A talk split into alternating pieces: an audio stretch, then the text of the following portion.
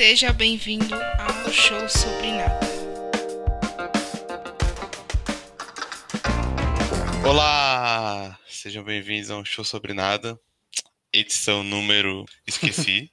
Edição número. Esqueci. Edição número 12. Eu me chamo Leonardo Miranda, tô sempre ao lado de Miguel Alamino. Tô aqui. E no episódio de hoje a gente vai discutir sobre a treta no INPE e os problemas na floresta amazônica. A gente esperou um pouquinho abaixar a poeira para poder falar desse assunto, mas esse assunto nunca termina. Ele vai durar mais 30 anos, sei lá quanto o governo Bolsonaro durar, parece que essa treta vai tá aí ainda. Então, bora lá pra pauta. Bora.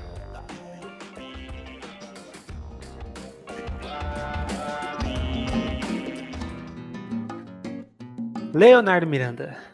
Há algumas semanas atrás, o presidente Jair Bolsonaro ele deu uma declaração criticando uh, os apontamentos feitos pelo INPE, Instituto Nacional de Pesquisas Espaciais, o que é, culminou numa crise com o órgão em si, e que depois acarretou na demissão do diretor Ricardo Galvão. Eu estou acostumado com hierarquia e disciplina. E um governo, né, eu sei que a grande maioria são civis, nós devemos, no mínimo, ter isso também no mínimo. Então, quando o INPE lá detecta um dado qualquer, ele tem que subir esses dados, no caso, o ministro Marcos Ponce, Ciência e Tecnologia, antes passando pelo IBAMA, para divulgar. Não pode, na ponta da linha, alguém simplesmente resolver divulgar esses dados, porque pode haver algum equívoco, pode. E nesse caso, como divulgou, há um enorme estrago para o Brasil. A questão ambiental, o mundo todo leva em conta. Outros países que estamos negociando a questão do Mercosul, ou até um acordos é, é, bilaterais, nos dificulta com a, com a divulgação desses dados. Então temos que ter responsabilidade. E no meu entendimento, houve um percentual muito grande de desmatamento. Então, quando você pega os dados, você compara, de, levando-se em conta cinco dias, que é de cinco, cinco dias, ou, ou um prazo de uma hora menor, e a pessoa conduz para aquele lado. Então, o que nós queremos é isso. E o, chefe do INPE vai ser ouvido, sim, pelos ministros, para conversar com ele, é, para que isso não pode continuar acontecendo.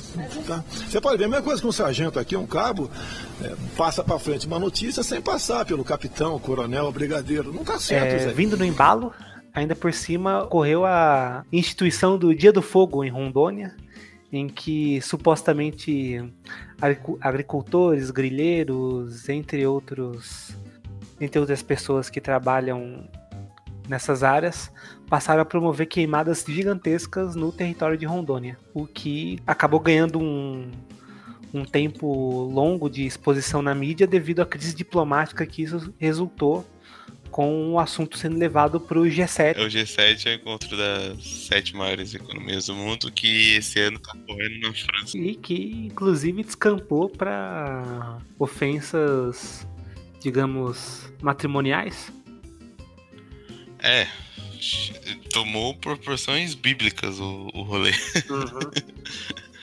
Daqui a pouco um vai estar xingando a mãe do outro. É, já. Eu acho que eles só não partiram pra isso ainda porque aí é muita baixaria mesmo. Aí já seria coisa de programa de fofoca. É, que só não foi pro Twitter ainda. Ah, eu acho que é porque o, o Macron não deve usar muito Twitter, do jeito que o Bolsonaro e o, e o Trump usam. Como você poderia explicar isso para os nossos ouvintes? Como se deu a, a gênese desse conflito que acabou escalando de forma sem precedentes? É, o começo de tudo isso, tipo, já vem desde lá de atrás, desde a da eleição, né? O Bolsonaro é um cara que não é muito a- afinado com essas questões ambientais, né? Desde o começo, tipo, desde quando ele era deputado, ele já, já era um cara que criticava muito essas, essas pautas mais ambientalistas, por assim dizer. Era um cara que já tem problema com a, com a fiscalização ambiental e com os órgãos de fiscalização ambiental, né? Sabe por causa multa- daquela foto dele sem camisa com um tucunaré na linha. É, exatamente. Aquela foto e depois, ficou famosa também junto com a multa que ele tomou do Ibama por fazer prática ilegal da pescaria ali em Angra dos Reis, né? Uhum. Ele tem uma casa de veraneio ali em Angra dos Reis, ele tomou uma multa ali por fazer prática da pesca ilegal. E, e desde, desde esses acontecimentos, quando ele era ainda deputado, ele já vem batendo nessa tecla e já vem falando contra essas questões ambientais. E isso pode parecer pode parecer relevante do ponto de vista político, porque pode parecer uma perseguição ao, ao Bolsonaro, a, a pessoa dele, mas isso é um fato da realidade. Não é você ser de esquerda ou ser de direita ou ser pró ou contra governo. É um fato da realidade que desde antes da eleição o Bolsonaro ataca os órgãos ambientais, é contra os órgãos ambientais e tem um discurso contra o, o ambientalismo. Então acho que a gênese de tudo disso é a gente eleger um, um candidato que não está afim de comprar essa pauta politicamente, né? Ele ganhou politicamente falando contra essa pauta, ao contrário do que está acontecendo nos países da Europa, por exemplo, que os candidatos estão é, assumindo essa pauta, não porque eles são bonzinhos, mas porque politicamente essa pauta gera votos, né? Em grandes, em grandes nações que as pessoas estão mais conscientizadas que nós temos que cuidar do planeta e do ambiente que vivemos. Né? Presidente eleito Jair Bolsonaro participou hoje da formatura de oficiais da Academia Militar das Agulhas Negras em Resende, no sul do estado do Rio. Depois da cerimônia, ele voltou a fazer críticas ao Ibama. Bolsonaro fez críticas ao Ibama e disse que ainda analisa nomes para assumir o Ministério do Meio Ambiente. Todos são muito bons, graças a Deus. E estou tendo tremenda dificuldade para escolher um bom nome não haverá mais aquela briga do, do, Ministério da Agricultura com o meio ambiente. Eu quero defender, sou defensor do meio ambiente, mas dessa forma xiita, como acontece, não. Não vou admitir mais Ibama sair montando a torta direito por aí, bem como ICMBio. Isso, essa festa vai acabar. Bolsonaro também fez declarações sobre as políticas ambientais e de defesa dos índios no país. Um grande problema que nós temos aqui, tem que ser visto com bastante cautela, que as políticas indigenistas, e ambientais não trabalham em prol do Brasil, trabalham em prol de interesses extra-território brasileiro. Então devemos tomar cuidado com isso. Nós temos tudo para ser uma grande nação, mas por causa de uma política tacanha e mesquinha, que é potencializada na questão ambiental e higienistas, continuamos aqui patinando na economia e nós temos que mudar isso aí. É, acho que é importante a gente retomar algum aspecto histórico que os países subdesenvolvidos, como o Brasil, por exemplo, principalmente os emergentes, como o Brasil, Rússia, é, Rússia nem tanto, mas Índia, é, Nigéria, essas esses países, sempre sofreram. Os BRICS, né? É, os, é, os BRICS, de certo modo nós, é, esses países, incluindo nós, sempre sofreram com o dilema da pós-industrialização, né, da industrialização tardia, que, é, que são países que possuem grandes reservas naturais, mas por, não por, por uma, digamos assim, política exemplar de preservação, mas sim por uma industrialização tardia e que está sendo buscada agora o que às vezes pode gerar é, alguns pensamentos conflitantes pelo fato da, dos países que já se industrializaram tentarem é, tomarem medidas para que os países emergentes continuem protegendo suas florestas. Isso é um ponto interessante porque primeira revolução industrial é o quê? 1700? Final da década final do século XVIII, começo do XIX. Então ali eh, na virada de, 1800, é, de 1700 para 1800, certo? Uhum. A primeira revolução industrial é um, um fator mais fechado ali na, no Reino Unido, né? Uhum. Segundo a Revolução Industrial, a gente tem Estados Unidos, Japão em menor número e Europa. Então, eles estão se industrializando nesse processo de industrialização há mais de 300 anos.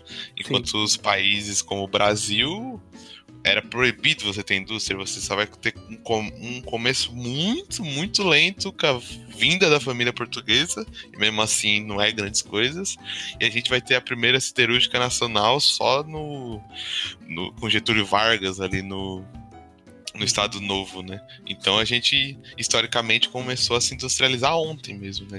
Não que não haja é, exploração dos recursos naturais anteriormente, né?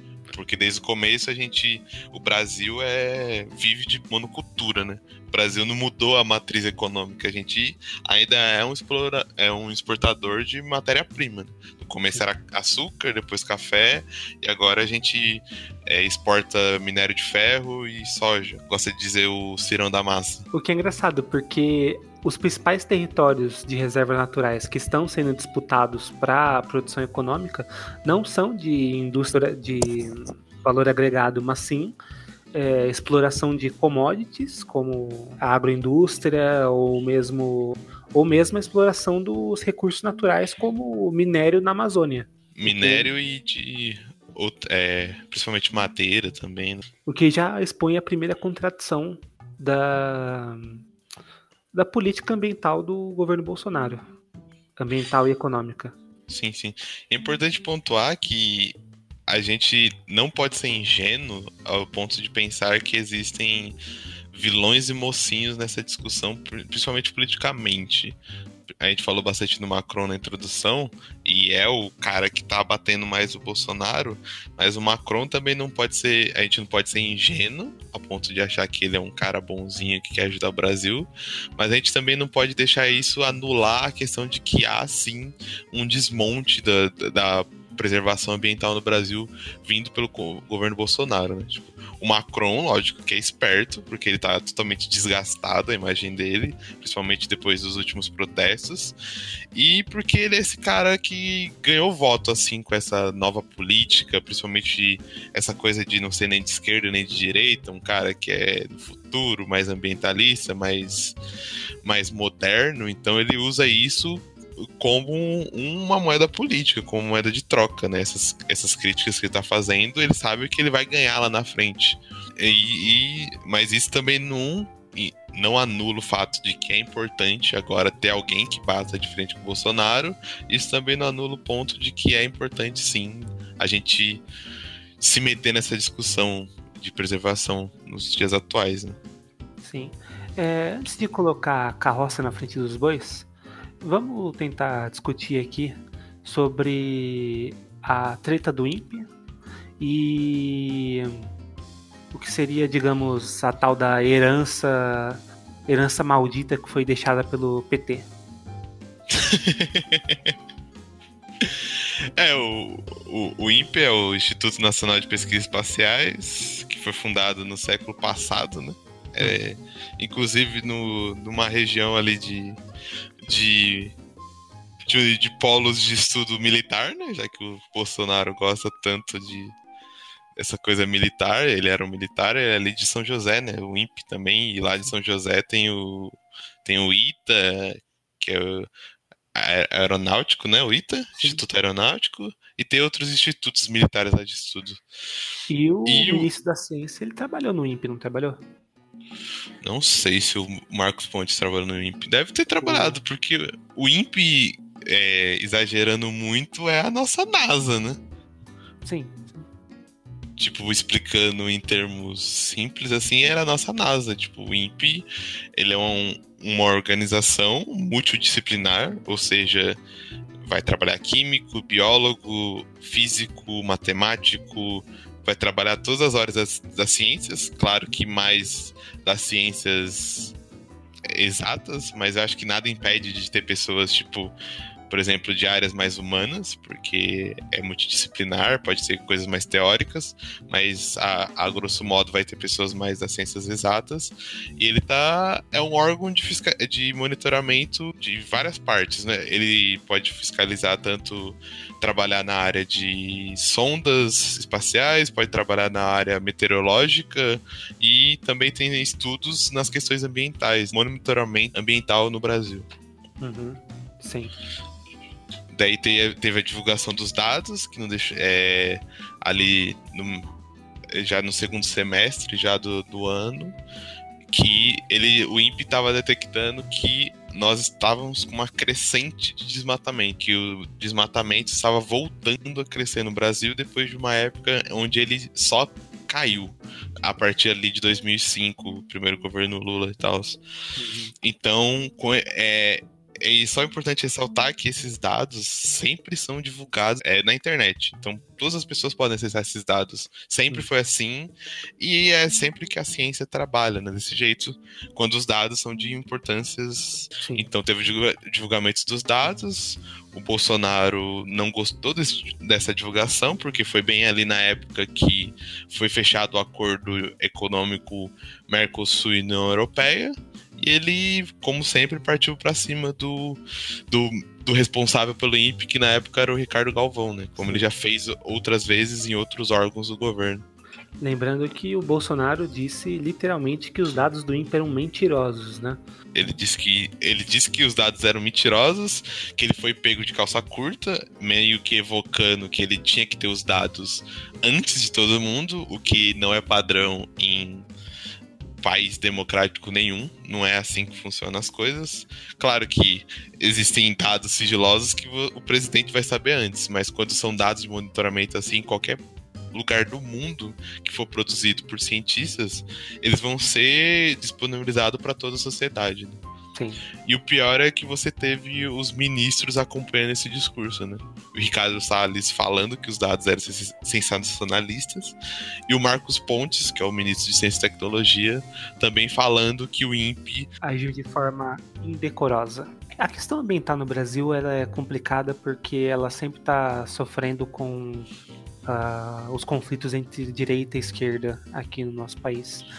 É, muito se fala sobre o desmatamento que ocorreu durante os governos Lula e Dilma e que isso e que os governos anteriores não fizeram é, fizeram pouco ou nada pelo meio ambiente, pela ciência, é, tanto quanto o que o governo atual está, está fazendo nesses breves oito meses.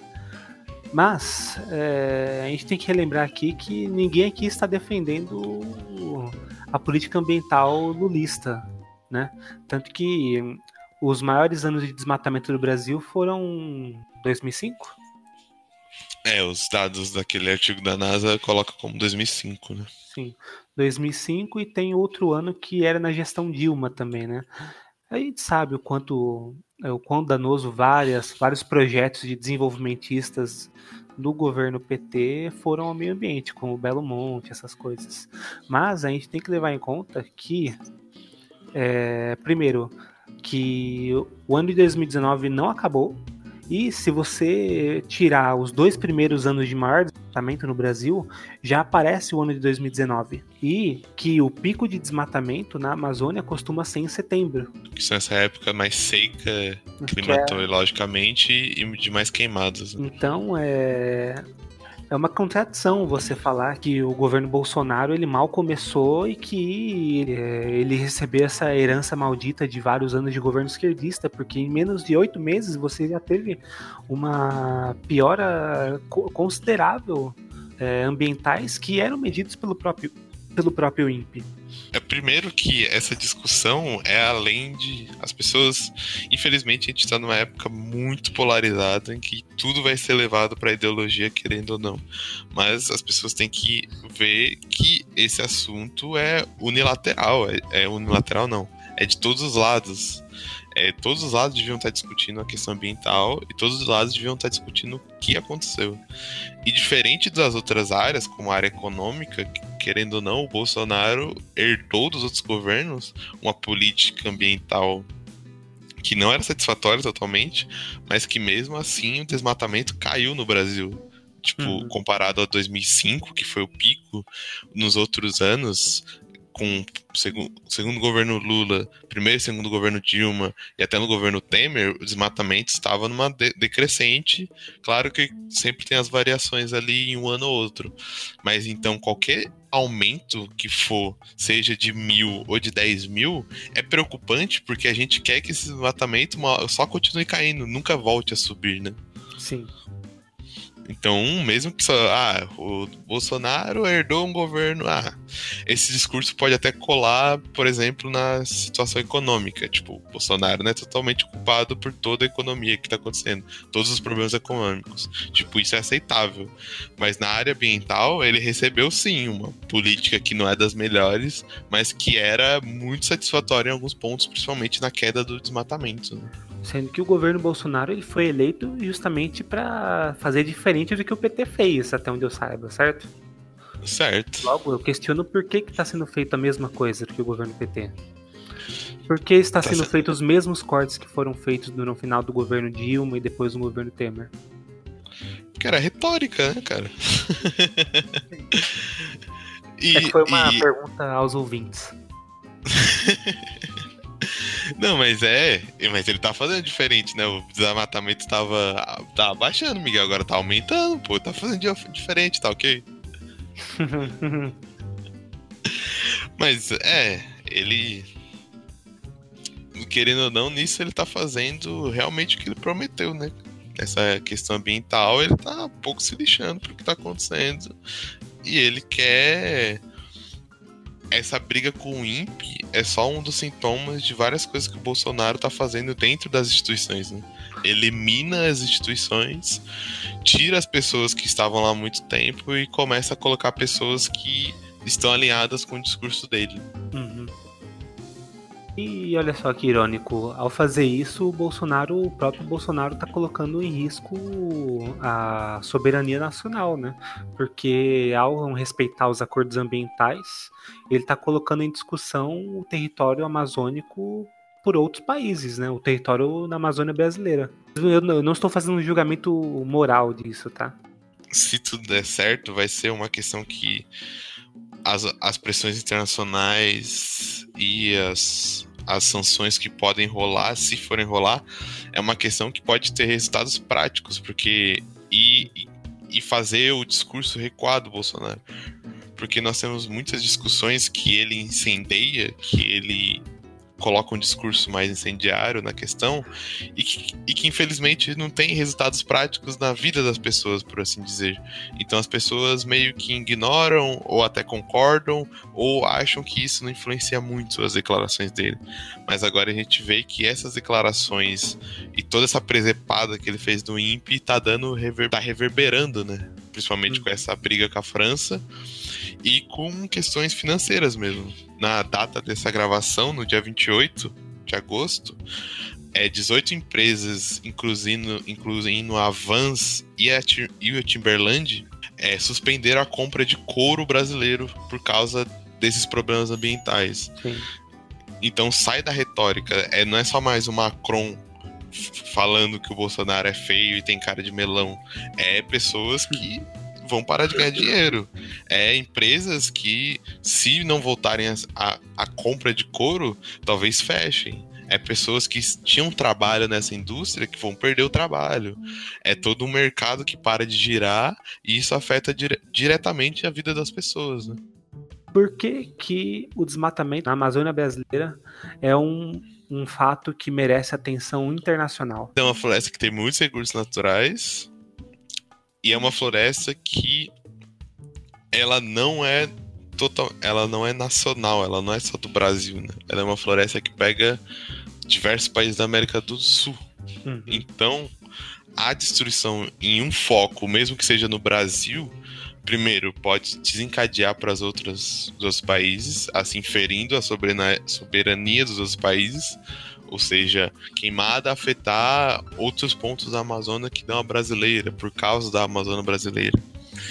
E pela questão do, da política mesmo, né? É, a, além dela ser importante para todo um ciclo biológico em outros países, no próprio Brasil, é uma questão política que os outros países lucram politicamente ao defender a Amazônia. Né? Sim.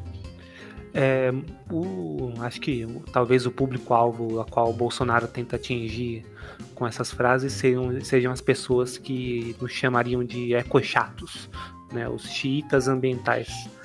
Mas uhum. tem uma razão para que é, o preservacionismo ambiental seja tão importante nos, na, nas políticas nas políticas de todos os países. Não é só por causa da preservação do patrimônio nacional ou por o patrimônio, preservação do território brasileiro ou território de outros países, mas sempre que nós estamos vivendo um momento chave da humanidade, um espaço de 20, 30 anos em que se não for feito nada consideravelmente, a gente vai estar tá condenando é, toda a nossa espécie a uma vida de bosta, a problemas é, de saúde agravados por causa que a gente não, não conseguiu manter o planeta Terra em boas condições ambientais. E quando a gente fala espécie humana, né, parece algo muito distante, mas possivelmente a geração que vier depois da nossa, a minha e a do Léo, já vai viver num planeta desse jeito que a gente está falando. É, porque não é só uma questão de. Tá muito em voga a questão do, do aquecimento global, né? Tipo, uhum. Tipo, a questão do aquecimento global, mas essa é uma coisa a ser pensada, que a floresta amazônica realmente influencia também. Querendo não, toda a floresta que tiver no mundo que é desmatada influencia nessa questão porque a gente está falando de um ciclo de sumidor, é, de pegar carbono que está na atmosfera, né? E as plantas, as plantas fazem isso. Sim. Mas a gente está falando de um desequilíbrio regional, né? De, de que a floresta faz parte, de que a chuva que cai no, no Brasil é influenciada por essa floresta. Então a gente está falando de um, de um cenário a, a, ainda pior do que só do aquecimento global, né? Porque o aquecimento global atinge mais algumas regiões do globo do que outras. Mas essa questão da floresta amazônica atinge a gente diretamente, né? O nosso país diretamente, numa intensidade muito mais forte e num, num, num período de tempo muito mais curto. Né? A gente já sentiria os efeitos negativos da devastação desse ambiente. Né? E por que possivelmente os países desenvolvidos são os países que mais batem nessa tecla da é, do desmatamento em outros países, porque são nações que já passaram por esses mesmos problemas que a gente está passando agora. São nações que tiveram as suas primeiras medições de aumento na temperatura, que tiveram grandes problemas ambientais, como por exemplo é, o acidente nuclear de Fukushima no Japão. E e, curiosamente, são nações que, apesar de estarem de terem boa parte do seu patrimônio natural destruído, são nações que possuem grandes reservas naturais hoje em dia. Como, por exemplo, a Alemanha. E o momento que a gente vive é muito interessante para a gente ver que tem as nações que já sofreram por esses por esse devastamento e a gente pode ver o que aconteceu com elas, como as nações europeias e os Estados Unidos, e tem nações que estão no meio termo, né? Que estão sofrendo com isso, por exemplo, a China. Que uhum. tá, tipo, cagando pro meio ambiente. E, por exemplo, tem regiões que tá sofrendo desertificação. Que é um processo que já aconteceu, por exemplo, em algumas regiões dos Estados Unidos, em caso da industrialização desenfreada. Né?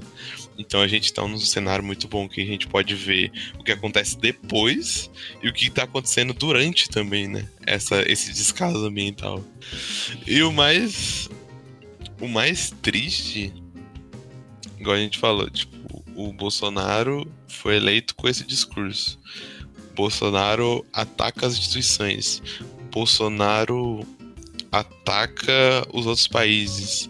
Por exemplo, ele atacou os, ele fez toda essa presepada que fez com que países países que doavam dinheiro para o Fundo Amazonas, que, que é fundamental na proteção, congelasse esse, esse dinheiro e não doasse mais. Sim. Me parece que é premeditado, sabe? Às vezes eu tenho a ideia de que o Bolsonaro não tem estratégia em muitas áreas da sociedade e a gente viu isso. Mas parece que nessa área é tudo tão tão conveniente, sabe? Os itens, sabe? Você vai vendo, ele destrói o monitoramento, aparelhando os órgãos. Ele faz com que não tenha mais dinheiro, ou seja, esses órgãos que já estão aparelhados por ele não vão receber mais dinheiro, então eles não vão conseguir fiscalizar o, as queimadas e o, o desmatamento. E depois ele ainda compra briga com esses países, mais ainda, sabe? Gerando porque se você vê o noticiário, a gente tá falando mais sobre a briga dele com o Macron do que necessariamente com o desmatamento em si. Tipo, ele gera uma cortina de fumaça gigante, sabe? Parece que tudo isso é uma política premeditada, sabe? Que é o plano é fazer isso mesmo. Sim. É, e antes que falem que é, ah, o dinheiro que foi retirado do fundo da Amazônia, dinheiro de troco, porque desse deveria ser necessário, é, do montante do, do montante que já foi desmontado do, dos recursos do meio ambiente do Brasil, já chegam a mais de 350 milhões. Só para você ter noção, é, o dinheiro que foi desviado no mensalão do PT, que foi o maior escândalo de corrupção do nosso país, da história, mesmo Antes da Lava Jato. É, é, isso é, é há, há controvérsias, mas é, antes do, é, mesmo corrigindo com a inflação atual, com o dinheiro que foi desviado, não chega nem a 250 milhões. Uhum. Sendo que o fundo da Amazônia, só o fundo da Amazônia poderia pagar o salário de todos os fiscais do IBAMA é, que, que trabalhariam para é, prevenir um desastre desse que está acontecendo. É, às vezes as pessoas não têm muita noção de como funcionam as coisas, né? Tipo, por, por individualmente nós temos orçamentos muito menores para viver, tipo a nossa vida, por exemplo, o salário mínimo quanto que tá? Mil e oitenta reais? Por aí por aí. E as pessoas conseguem viver com esse orçamento, sem pessoas que ganham mais, ganham menos. As, é, as cifras para você conseguir fazer coisas em, em, em, em questões mais macro, como, pro, como defender, como fiscalizar é, florestas, é, precisa de muito dinheiro. Tipo, não é, um, não é pouco dinheiro, tipo, é muito dinheiro, porque você tá gastando com avião, você tá gastando combustível, você tá gastando com produtos tecnologia, você tá gastando com a alimentação dessas pessoas, você tá gastando com a viagem desses fiscais, tá gastando com salário, tá gastando com água, tudo, tudo gasta, tudo é dinheiro, né? Tudo. Então qualquer qualquer qualquer dinheiro que for doado para esses órgãos são muito importantes porque é, é tudo, tudo se gasta. Qualquer mínimo detalhe, qualquer ação que você vá tomar, você está gastando milhões de reais. Ah, só gostaria de ilustrar aqui é, uma coisa que o ministro do Meio Ambiente, numa, num debate com o ex-diretor do INPE, Ricardo Galvão, é, primeiro ele acusa o Ricardo Galvão de estar a serviço de é, ONGs internacionais. Depois ele critica o mesmo Ricardo Galvão por adotar um discurso extremamente nacionalista. É, e quando o governo contratou a, a empresa Amazon para fazer é, é, novas imagens da, do desmatamento na Amazônia, a Amazon só confirmou aquilo que o, o INPE já havia, já havia é, declarado. É, muito se fala sobre é, a ciência do Brasil estar aparelhada pelo esquerdismo, mas se é, as instituições é, governamentais brasileiras não valorizarem a ciência nacional, não tem como existir é, desenvolvimento humano, econômico num país que realiza esse tipo de ação. Sim, sim. É, é muito daquele discurso para confundir mesmo, né? Uhum. Eles eles são nacionalistas, mas quando alguém usa um discurso nacionalista, ele critica o nacionalismo do outro, né? Sim. O, o Bolsonaro fala que é a favor, fez o pronunciamento lá na televisão falando que é a favor da preservação da floresta amazônica, mas é contra as multas e a indústria da multa ambiental. Sim. É um. É um. é, é, não, é eles querem confundir a cabeça das pessoas e principalmente do eleitor dele, né? O governo dá uma declaração de que quer alinhar o nosso país com as grandes potências ocidentais e depois, após as declarações do Macron, fala que o nosso país ele é vítima de processos imperialistas é, das grandes potências. É. É um país que estar alinhado com a democracia e o, o chanceler brasileiro leva na ONU um documento sobre é, que para diminuir a liberdade sexual das mulheres. É um bagulho muito estranho. É aquele controle de pensamento das pessoas. Por isso que eu até, até comentei aquela hora sobre a ingenuidade. As pessoas estão sendo é, levadas a, a a, elas têm que mudar o, o, pensamento. Eu ia falar mindset, ia, ia ficar muito coach. Mas é aquela coisa, é, as pessoas têm que condicionar o pensamento delas muito rápido, e isso gera confusão, sabe? Porque você pega um eleitor médio, e eu vou aqui partir, partir de, um pre, de um preconceito de que eu tô definindo eleitor médio como aquele eleitor que vota, vota em candidatos e não partidos, aquele eleitor que não tem definido muito bem na sua cabeça a sua própria ideologia, aquele eleitor que não tem muita leitura, não tem muita bagagem cultural. O cara que votou duas vezes no Lula e votou no Bolsonaro agora, falando que o Bolsonaro tinha que livrar o Brasil do socialismo, sendo que ele votou no PT a vida toda. Uhum.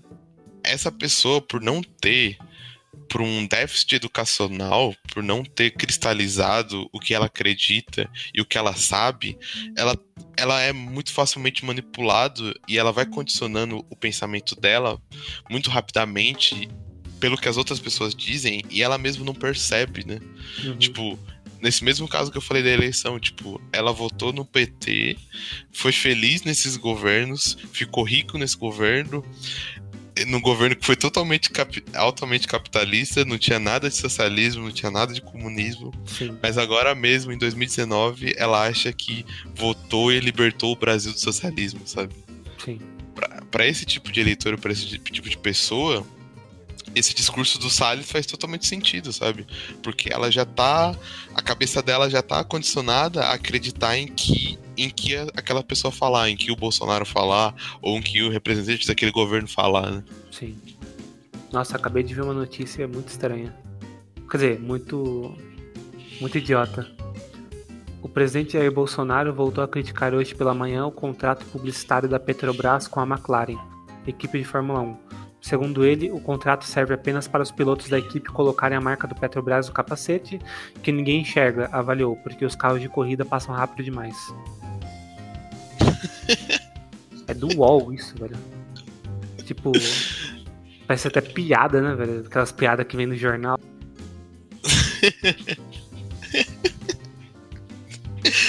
Ai, caramba. Mas é isso, mano. Tipo, a galera tá perdida. Todo mundo tá muito perdido. A gente tá soterrado de informação. É. Todo dia é, essa, é, é esses pronunciamentos dele que são cortina de fumaça mas você tem que noticiar porque é notícia o que o presidente fala todo dia, mas mesmo assim isso acaba nublando as pessoas, não sabe é, em que dá o foco mais, e o Bolsonaro fala que é a favor do meio ambiente, então os eleitores dele, ah, somos a favor. Aí o Bolsonaro fala que tem que derrubar a floresta, e eles falam, não, a gente é a favor do, de derrubar a floresta. E uhum. os, dois, os dois fazem sentido, porque a pessoa tá tão perdida que faz sentido na cabeça dela ser a favor da floresta, mas derrubar a floresta ao mesmo tempo. Sim. Ou então que a culpa do desmatamento é das ONGs, que é para causar uma. para prejudicar o Bolsonaro, essas coisas. Exatamente. Bem, acho que é isso, né? É isso? Então, se você aí fica falando que tem que queimar a Amazônia mesmo, é, eu espero que você não conheça seus netos, porque eles vão odiar você. É... é, é um assunto muito importante, principalmente para as próximas gerações, e a gente não tá dando atitude devida. Bem, muito obrigado caso você tenha ficado aqui até o final. Espero que você não tenha saído daqui ofendido. E, e até o próximo episódio, pessoal. Até.